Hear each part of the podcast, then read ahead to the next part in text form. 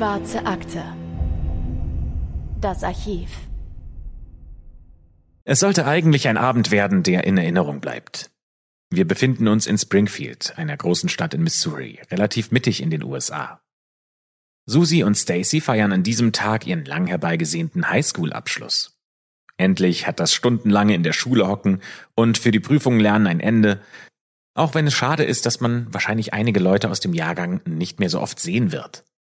Aber für Susie und Stacy ist klar, die beiden bleiben auf jeden Fall in Kontakt. Die sind über die Jahre beste Freundinnen geworden und wollen auch diesen besonderen Abend zusammen verbringen. Ihr Plan ist Partyhopping.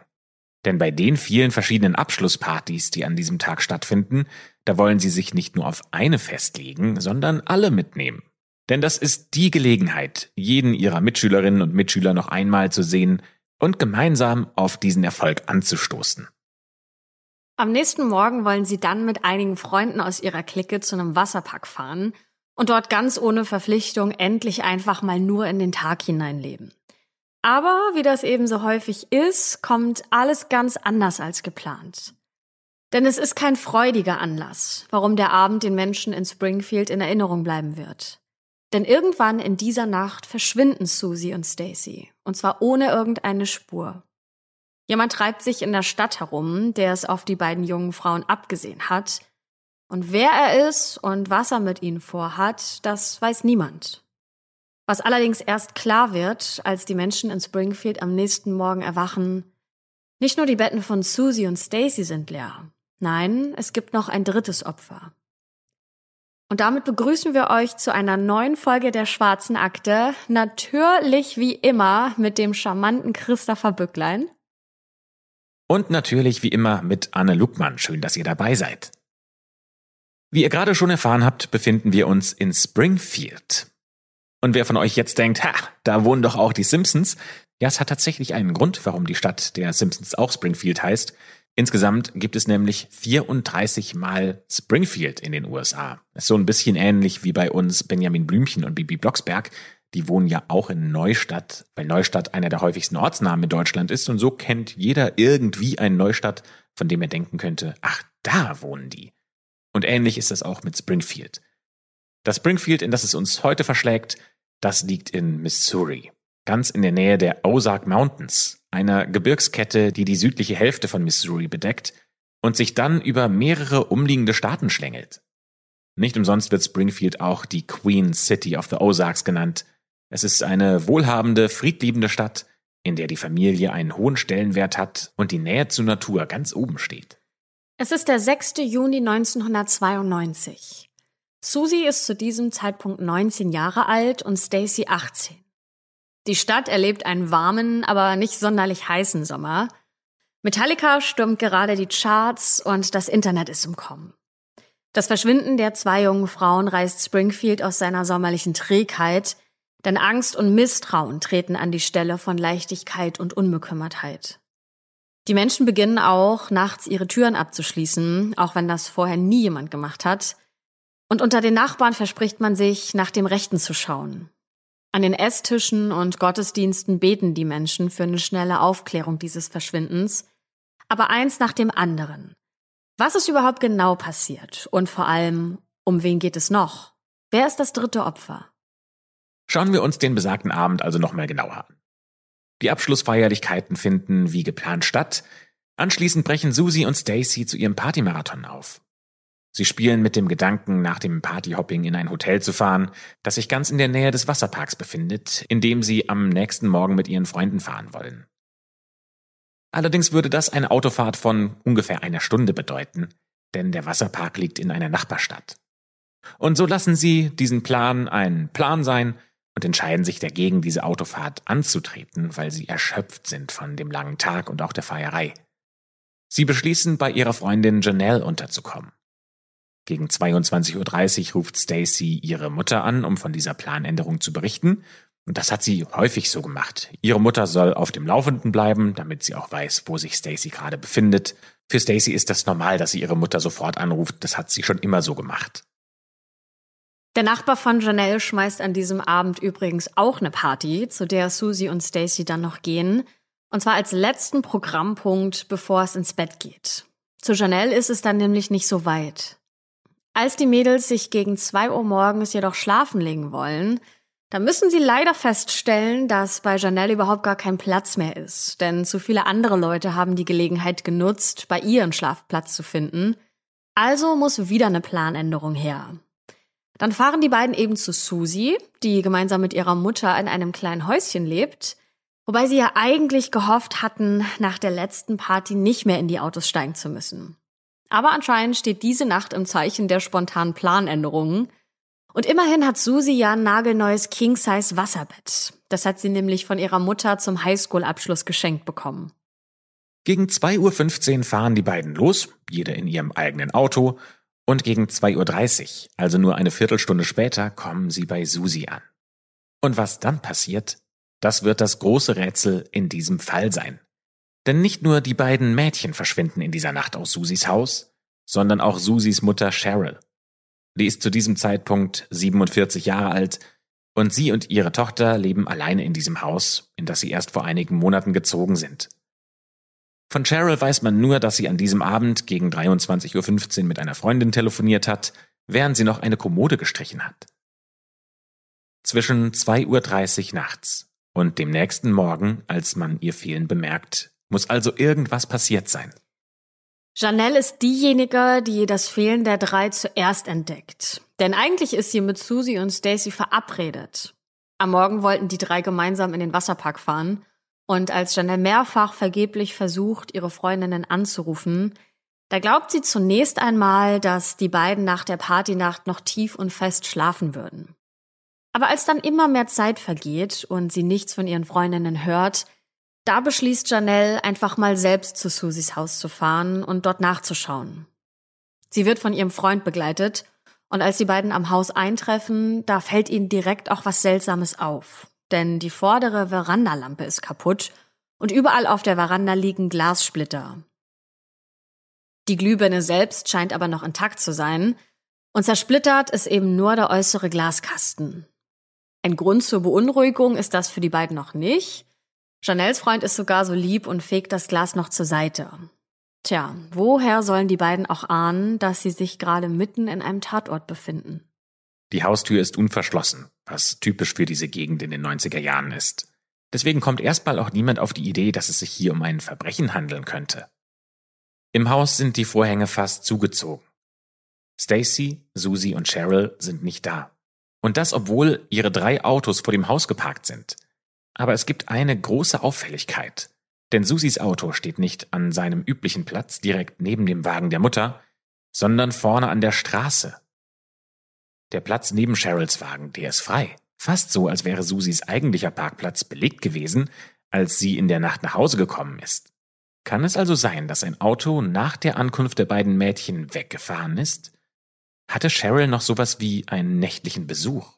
Ganz kurz überlegt Janelle sogar, ob ihre Freundinnen nicht vielleicht schon zum Wasserpark gefahren sein könnten. Allerdings scheint das ziemlich unwahrscheinlich beim Anblick der Autos vor der Tür.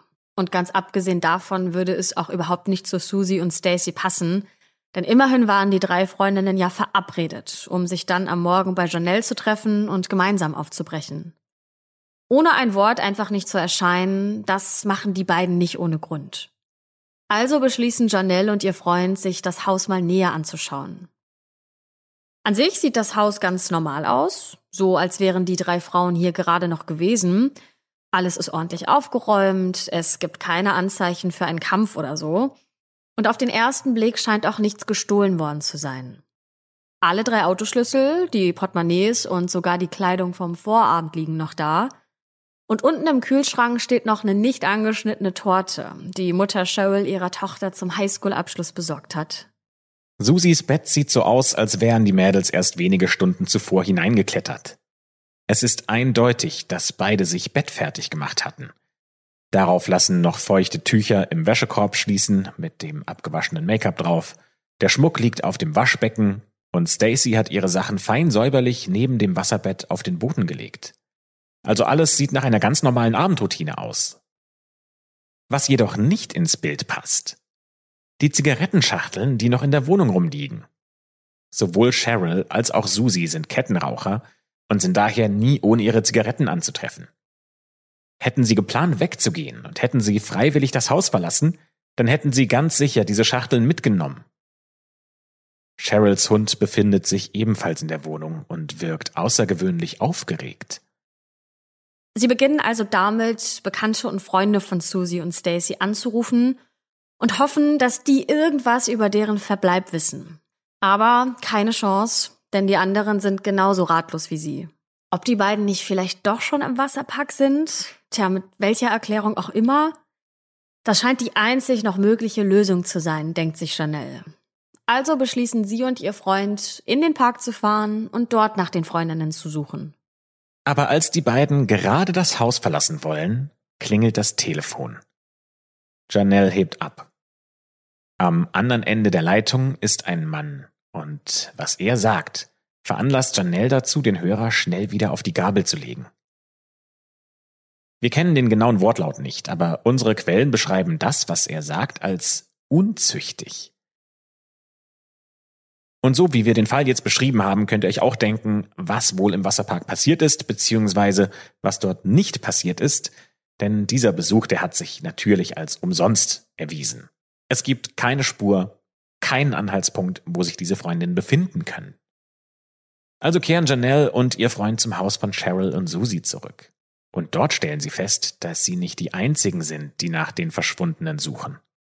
Auch Stacys Mutter ist vor Ort, in der Hoffnung, dass ihr jemand sagen kann, warum sich ihre Tochter nicht mehr bei ihr meldet.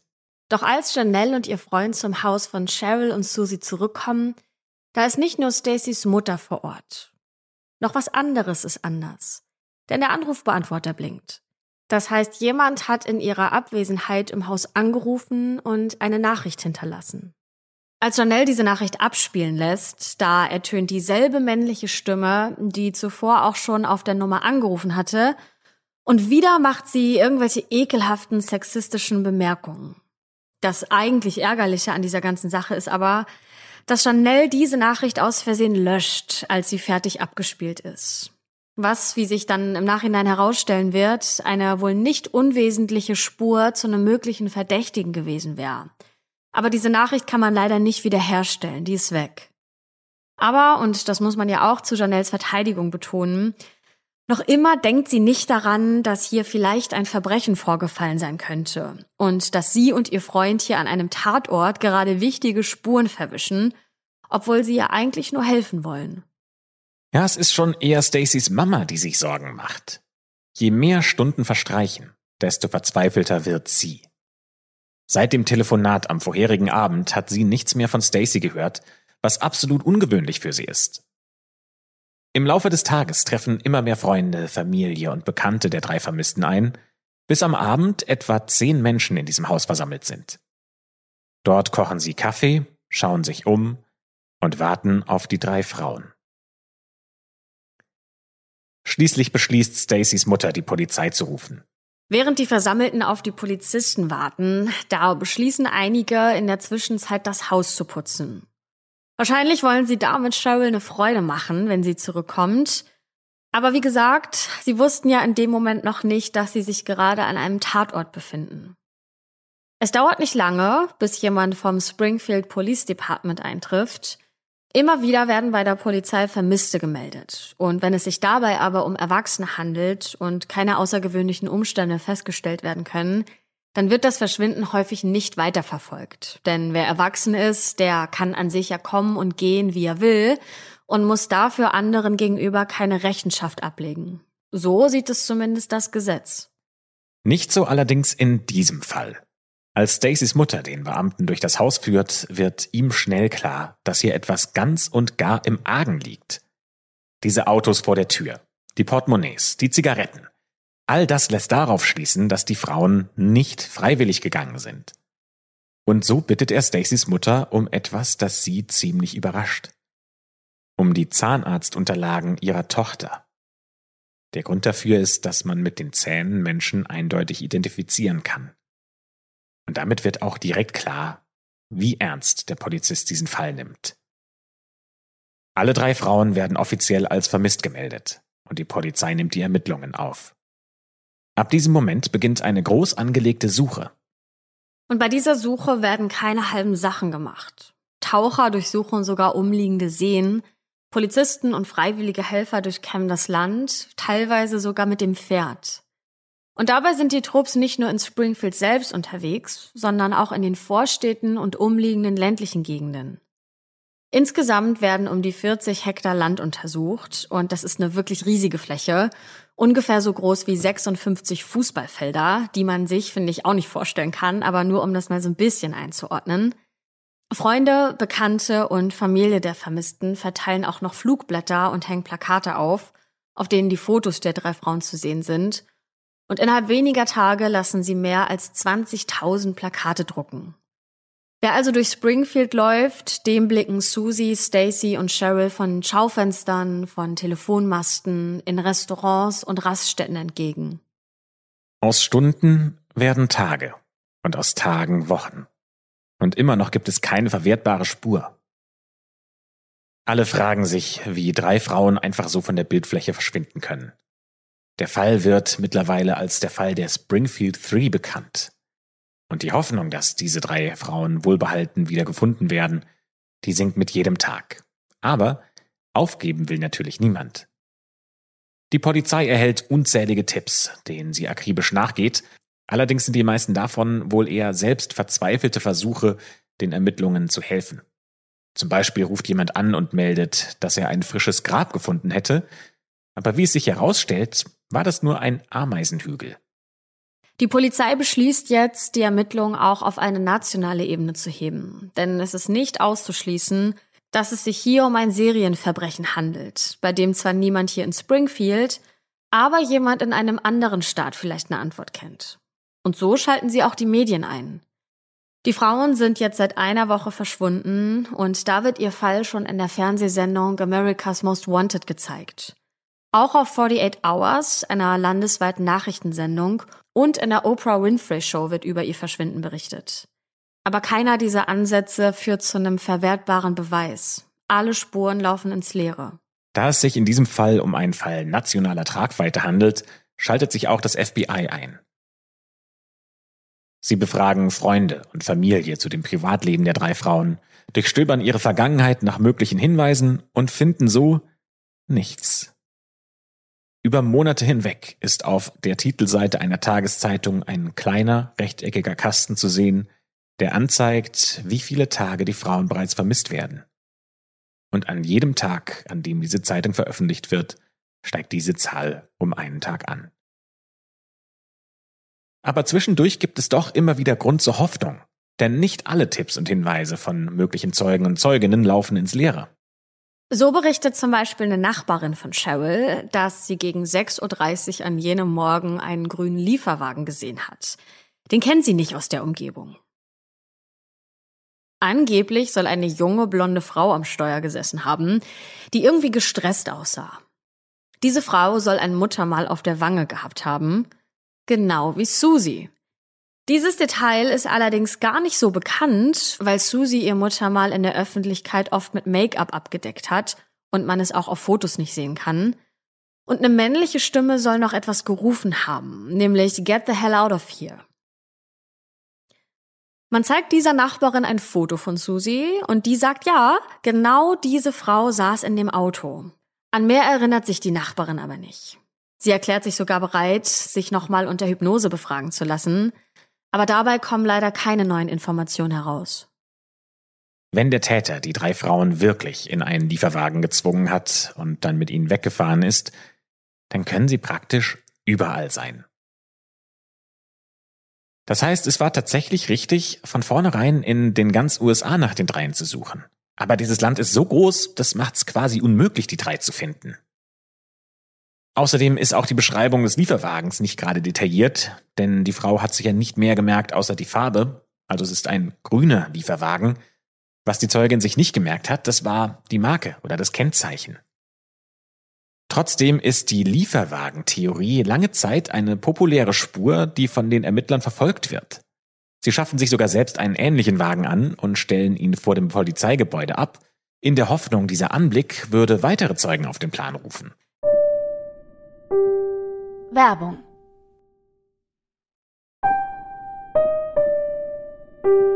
Werbung Ende Ihr erinnert euch vielleicht, dass Susie ihr Auto in jener Nacht nicht an seinem üblichen Platz abgestellt hat, neben dem Wagen ihrer Mutter.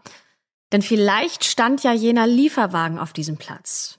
Mehr als eine Vermutung ist es zwar nicht, aber vielleicht kann das ja so gewesen sein. Und je mehr auch die Öffentlichkeit darüber spricht, desto mehr verschwimmen die Details. Und am Ende ist der Lieferwagen laut Zeugen mal grün gewesen, mal rot oder hatte mal eine ganz andere Farbe. Und wirklich etwas herausfinden können die Ermittler damit natürlich nicht. Und so vergeht Zeit und es würde viele Stunden dauern, wenn wir euch von allen kleinen Spuren berichten, die so im Laufe der Jahre eingegangen sind. Daher beschränken wir uns einfach auf die interessantesten, die wiederum der Nährboden für die verschiedensten Theorien sind, über die wir gleich noch detaillierter sprechen wollen. Ja, aber das ist eine sehr lange und eine sehr ehrlicherweise auch aussichtslose Ermittlung, und deswegen sucht die Polizei nicht mit voller Power all die Jahre nach den Frauen. Dazu fehlt schlicht und ergreifend die Ressource und auch die verwertbaren Anhaltspunkte. Die Ermittlungen verlaufen quasi in Wellen. Nach einer intensiven Anfangsphase wird der Fall Mitte der 90er Jahre kalt, also ungefähr fünf Jahre später. Aber immer dann, wenn ein vielversprechender Hinweis reinkommt, wird ihm nachgegangen. Aber es wird halt nicht konstant weiter ermittelt. Das ändert sich aber, als nach einiger Zeit ein neuer Ermittler den alten Fall wieder anschaut. Im Jahr 2003, also elf Jahre nach dem Verschwinden, da gehen immer noch Hinweise ein bei der Polizei. Und einer dieser Hinweise führt die Polizisten zu einem Acker, etwas mehr als eine Stunde südlich von Springfield. Auf diesem Acker sollen die Leichen der Frauen angeblich begraben liegen. Also machen sich Einsatzkräfte auf den Weg und buddeln dort mit Hilfe von Baggern durch das Feld. Und finden tatsächlich was. Sie stoßen auf einen Teil eines grünen Fahrzeugs und auf Blut. Und das gibt ihnen jetzt natürlich Hoffnung, wenn man an die Lieferwagentheorie denkt von der Nachbarin. Der Fund wird dann in Speziallabore geschickt und dort untersucht. Und die Ergebnisse sind nicht schlüssig, trotz umfangreicher Tests, die hier vorgenommen werden. Und das ist natürlich eine herbe Enttäuschung für die Polizei.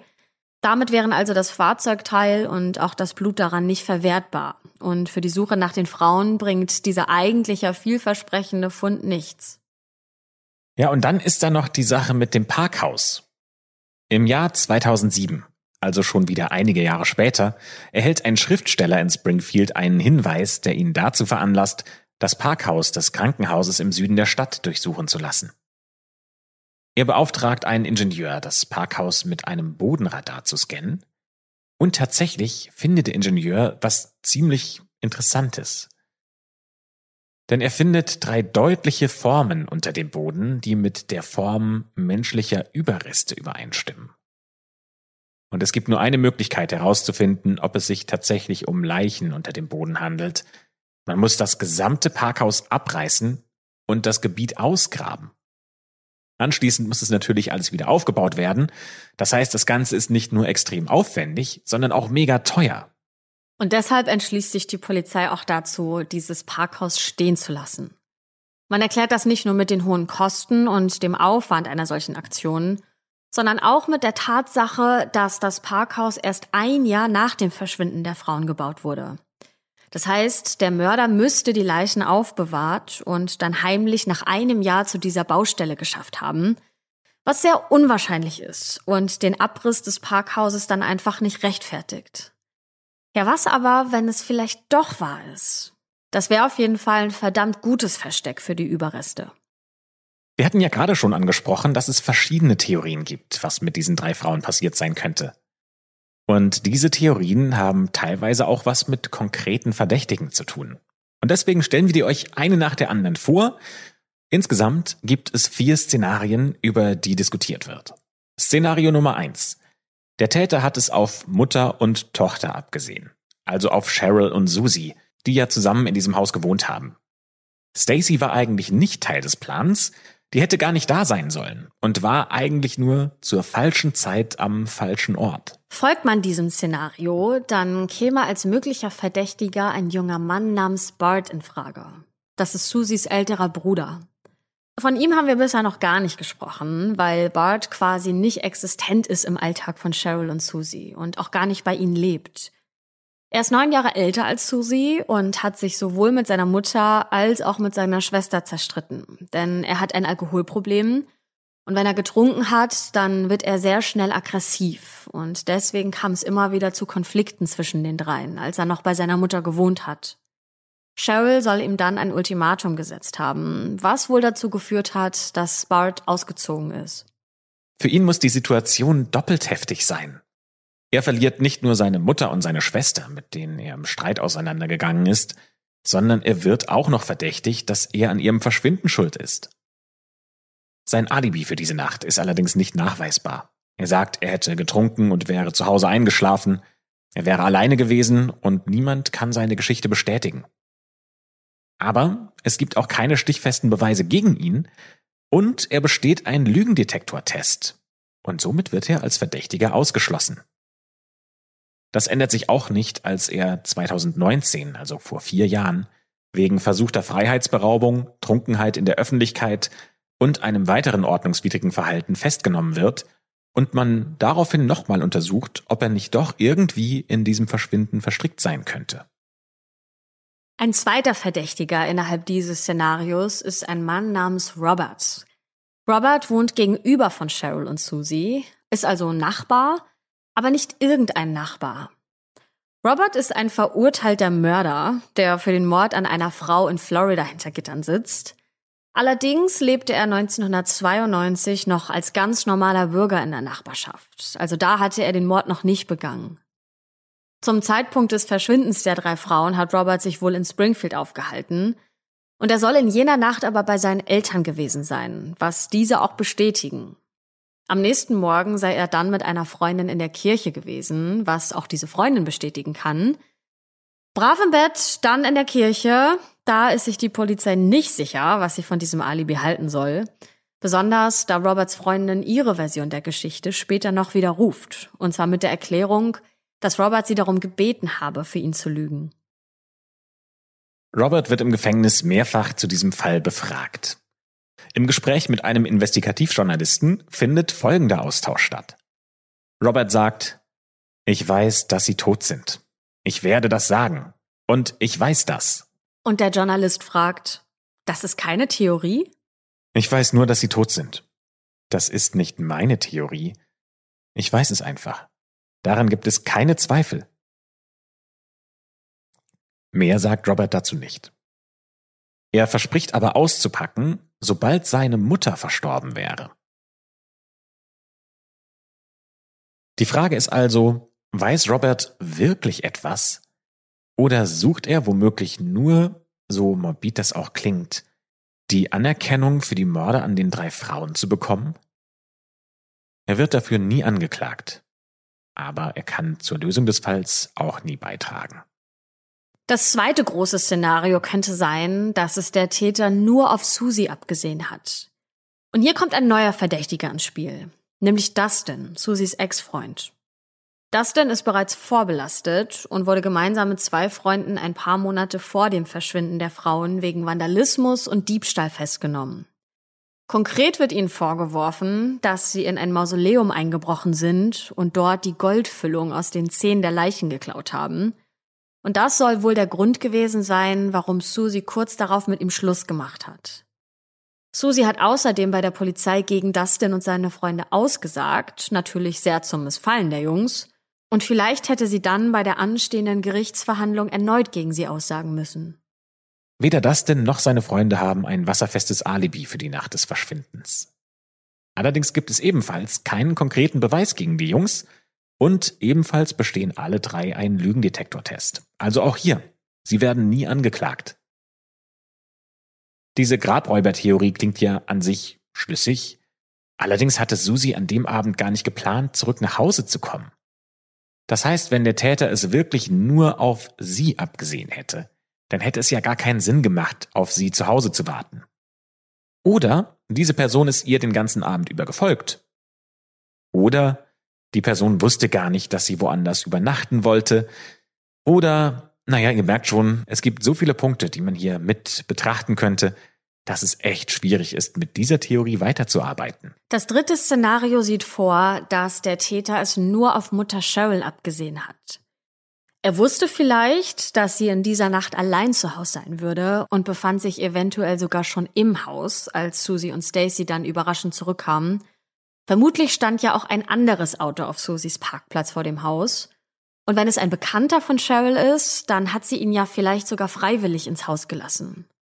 Oder aber er war ein Fremder, der sich dann trotzdem durch die Haustür einen Weg ins Haus verschafft hat.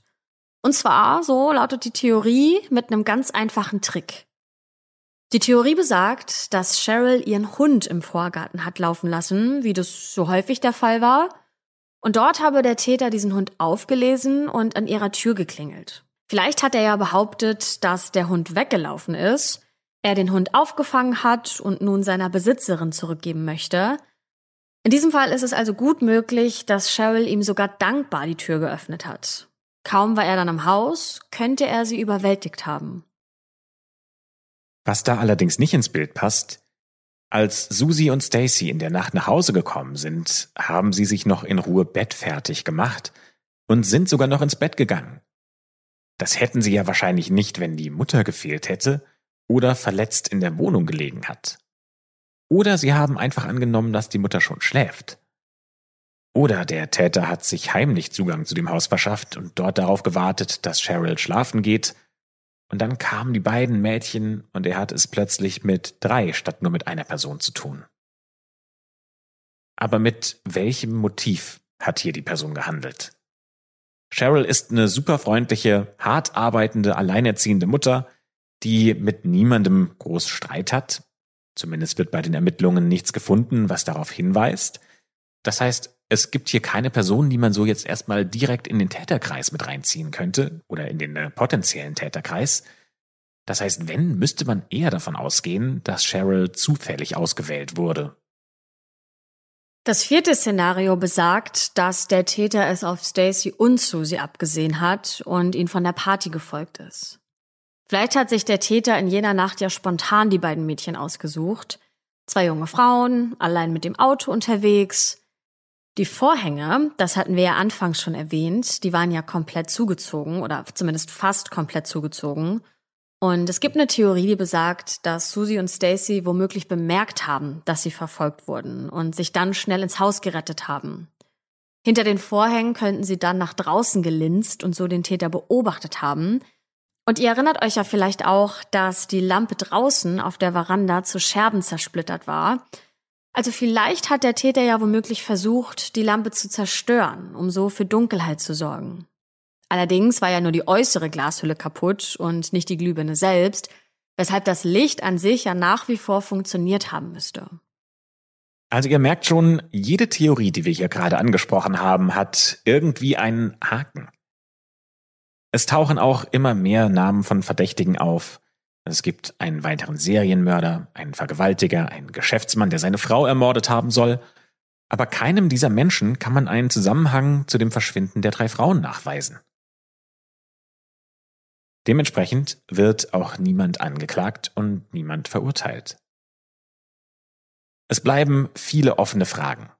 Handelt es sich hier um einen Einzeltäter oder sind mehrere Täter dafür verantwortlich? Ja, was das angeht, hat die Polizei tatsächlich eine Vermutung, denn sie sagt, wenn noch andere Leute an der Tat beteiligt gewesen wären, dann hätte doch bestimmt jemand nach 30 Jahren das Schweigen gebrochen. Um was für eine Tat handelt es sich hier eigentlich? Geht's um Entführung? Geht's um Mord? Dass die drei Frauen gegen ihren Willen das Haus verlassen haben, das ist anzunehmen, denn darauf deuten ja nicht nur die liegen gelassenen Zigaretten, die Portemonnaies und Autoschlüssel hin, sondern auch die Annahme, dass alle kurz zuvor wahrscheinlich noch geschlafen haben und das Haus dann in Schlafkleidung verlassen haben müssen. Also im Fall der Mädchen nur in T-Shirt und Unterwäsche. Und das ist definitiv kein Outfit, mit dem man normalerweise das Haus verlässt. Also wie haben die Frauen das Haus verlassen? Sind alle drei gleichzeitig gegangen oder eine nach der anderen? Hat sie jemand gezwungen, vielleicht mit einer Waffe? Oder wurden sie schon im Haus angegriffen, und eine nach der anderen wurden aus dem Haus rausgetragen. Oder war es einfach ein Trick, eine Liste, jemand angewandt hat? Zum Beispiel hat sich jemand vielleicht als äh, Arbeiter der Stadt ausgegeben und hat gesagt, dass es ein dringendes Gasleck gibt. Und jetzt in der Nacht müssten zum Beispiel alle Menschen evakuiert werden. Und so sind die drei dann tatsächlich auf einen Betrüger reingefallen. Ja, aber da stellt sich auch irgendwie trotzdem die Frage, wie es der Täter geschafft hat, drei Frauen aus dem Haus zu schaffen, ohne dabei Spuren von DNA oder eines Kampfes zu hinterlassen. Also die Frage ist, ob er überhaupt im Haus war. Und die Frage, die auch noch nicht beantwortet ist, ob tatsächlich Janelle die letzte Person war, die Susie und Stacy gesehen hat. Oder gibt es vielleicht doch noch andere Zeugen, die in der Zeit zwischen zwei Uhr nachts und dem nächsten Morgen die drei gesehen haben, sich aber einfach nie gemeldet haben. Unklar ist auch, wie die letzten Stunden von Cheryl aussahen. Über Susie und Stacy weiß man ja Bescheid, aber könnte der Schlüssel möglicherweise bei Cheryl liegen? Es ist nur bekannt, dass sie am frühen Abend gemeinsam mit Susie gegessen und gegen 23.15 Uhr dann mit einer Freundin telefoniert hat, während sie eine Kommode gestrichen hat. Aber was ist mit den anderen Stunden? Was hat sie da gemacht? Was man de facto weiß, ist, dass Diebstahl nicht das Motiv hinter der Tat sein kann. Denn Cheryl arbeitet als Friseurin, war an dem Tag noch im Salon und hatte ungefähr 900 Dollar in Bar bei sich. Aber diese 900 Dollar sind immer noch auch nach ihrem Verschwinden im Portemonnaie. Das heißt, diese Erkenntnis, die macht jetzt auch niemanden wirklich schlauer. Letztendlich stehen alle, die sich Antworten erhoffen, mit leeren Händen da. Immer wieder ist während der Ermittlungen die Hoffnung aufgekommen, dass irgendwo doch noch ein Puzzleteil passen könnte, nur um dann erkennen zu müssen, dass doch irgendwie die Theorien nicht zusammenpassen. Und auch wenn im Laufe der Jahre immer mal wieder ein frisches Augenpaar auf diesen Fall geschaut hat, das Verschwinden der Springfield Three gibt auch heute noch Rätsel auf. Denn es ist das Unwahrscheinliche geschehen, dass drei Menschen spurlos verschwunden sind, so als hätten sie sich in Luft aufgelöst und selbst über 30 Jahre später weiß man einfach gar nichts über ihr Schicksal. In einem Interview mit dem lokalen Nachrichtenmagazin KY3 sagt Stacys Mutter im Jahr 2017, ich hatte erwartet, dass sie in dieser Nacht, am nächsten Tag oder vielleicht ein paar Tage später nach Hause kommt. Nicht in meinen wildesten Vorstellungen hätte ich gedacht, dass es 25 Jahre später sein würde und ich sagen würde, dass Stacy immer noch vermisst wird.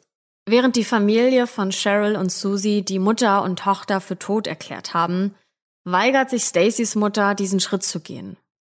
Sie hat sich geschworen, die Hoffnung niemals aufzugeben, und sie sagt, Solange ich nicht hundertprozentig weiß, dass Stacy verstorben ist, werde ich sie nicht für tot erklären. Man wird irgendwo Überreste finden müssen, bevor ich sie für tot erkläre. Wenn ich das tue und sie nicht tot ist, kann ich mir nur vorstellen, wie wütend sie sein wird, wenn sie zurückkommt. Eine Freundin von Susie und Stacy kommt ebenfalls in dem Artikel zu Wort und sagt, sie waren wunderbare Menschen, lustige Menschen, ganz normale Menschen. Wir tragen sie alle in unserem Herzen und beten immer noch, dass sie nach Hause kommen und dass wir einen Abschluss finden. Ja, und damit wollen wir auch unsere, die heutige Folge zu einem Ende kommen lassen. Es bleibt nur zu hoffen, dass tatsächlich irgendein Wunder geschieht und diese Frauen doch noch lebend wieder auftauchen, wie das ja auch schon in anderen Entführungsfällen der Fall war. Oder aber, dass alle Menschen, die Stacy, Susie und Cheryl in ihr Herz geschlossen haben, endlich die Antworten erhalten, auf die sie schon so lange warten. Dieser Fall wurde uns übrigens von Sarah vorgeschlagen. Also danke Sarah, dass du uns auf den aufmerksam gemacht hast. Teilt uns auch gerne eure Gedanken mit. Was denkt ihr über diesen Fall, über die Geschichte oder wenn ihr von irgendeinem anderen Fall gelesen habt, irgendwo was mitbekommen habt, über den wir hier mal sprechen sollen, dann könnt ihr uns den natürlich auch zuschicken.